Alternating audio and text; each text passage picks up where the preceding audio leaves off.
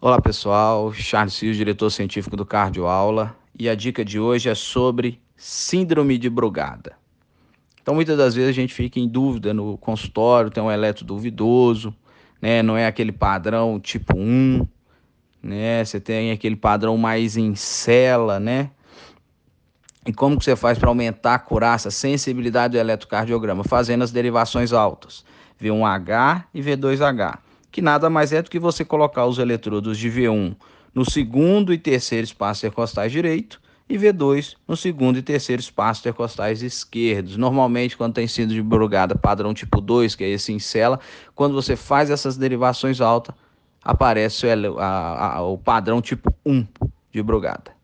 grande abraço e até a próxima.